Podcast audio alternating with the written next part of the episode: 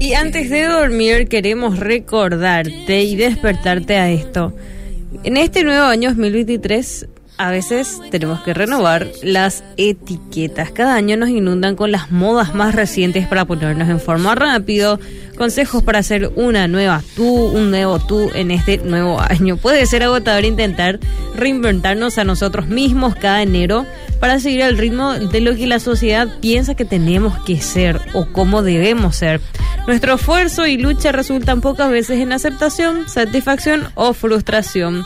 En cambio, las personas nos, nos dan nuevas etiquetas que solo nos hacen cuestionar más y más nuestra identidad.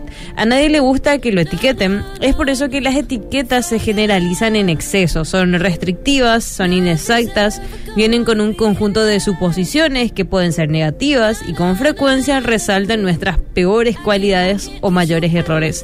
Las etiquetas no dejan espacio para diferencias, crecimiento ni rendición.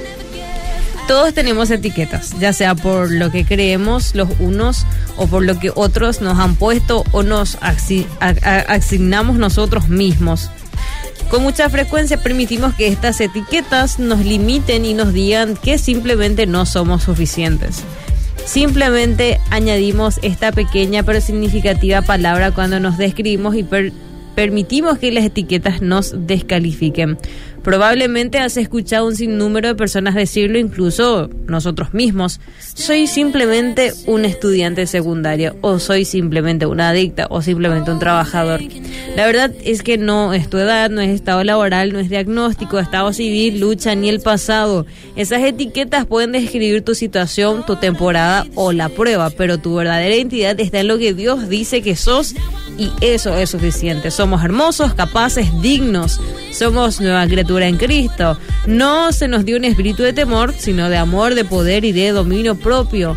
Somos más que vencedores en Cristo, quien te da fuerza. Somos creados con propósitos para un propósito. Somos amados, somos elegidos, somos suficientes. Las etiquetas que aceptaste el año pasado, ¿qué vas a hacer con eso? ¿Cuántas llevas que se encontraré lo que Dios dice de vos en la Biblia? Identifica estas áreas en tu vida que te hacen sentir vergüenza, inseguridad, miedo de que alguien pueda descubrirlas. Pedir a Dios que te muestre qué etiquetas están sujetando a tu pasado y permitir que Dios te ayude a alinear tu identidad con la verdad bíblica para que este año puedas vivir antes que nada como hijos de Dios. Por sobre todo recordar que el espíritu que Dios nos, nos dio no nos hace cobarde. Al contrario, nos da poder para amar a los demás y nos fortalece para que podamos vivir buena vida cristiana. Segunda Timoteo 1.7.